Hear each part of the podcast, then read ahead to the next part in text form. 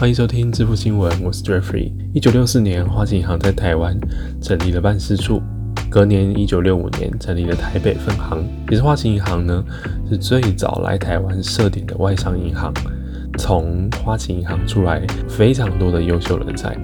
包括中信金的总经理吴一奎、富邦金的总经理啦、国泰世华的董事长、台北富邦银行的董事长等等。那那时候就说，金融界如果有人录取到了花旗银行，就是一种荣耀。好，那包括你手上有一张这个花旗的信用卡，也是一种尊荣的象征。因为老一辈可能还有一些观念，就是有出国的时候，如果卡片的不被认证，即便有挂 Visa、挂 Master，还是会被诶，比如说国外的商家拒刷这样。那有花旗呢，全球的人都认识，就也不用担心刷不过了。好，那花旗银行也长期的跟微秀影城合作哦，包括电影票的折扣啦，甚至还有买一送一，哦，让很多人都说啊，学生时代的回忆啊，现在要不见了。好，二零零七年的时候呢，花旗银行并购了华侨银行，并且正式成立了花旗台湾商业银行。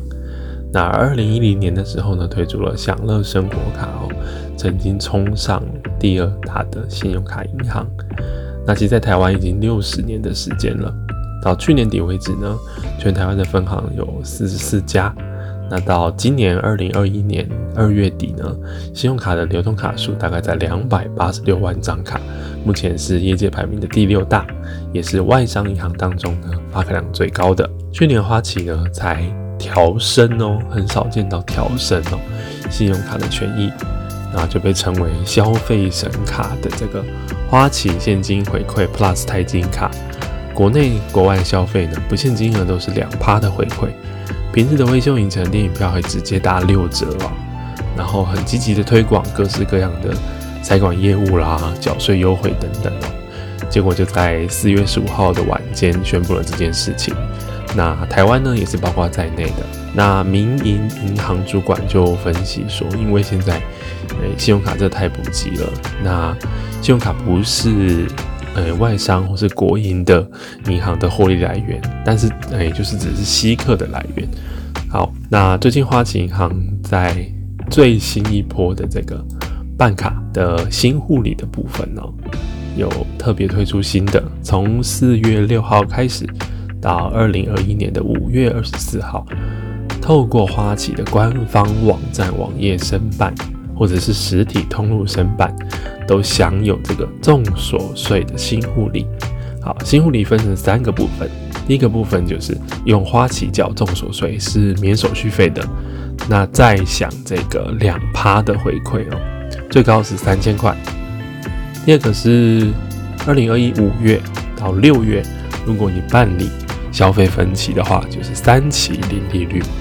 包括重所税也算在内哦。好，第三个就是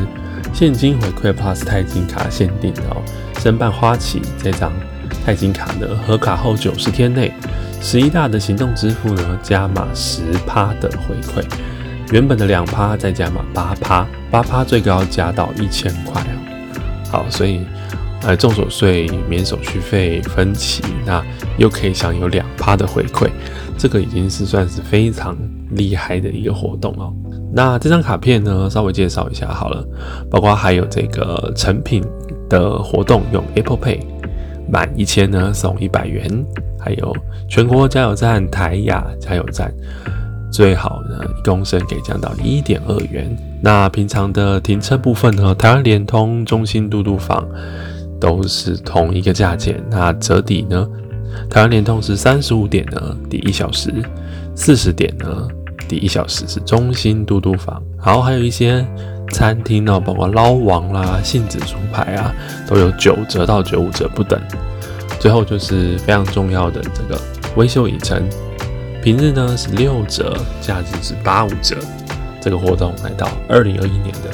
十二月三十一号。目前市场上呢有一些传言说，诶，哪一家国营、哪一家外商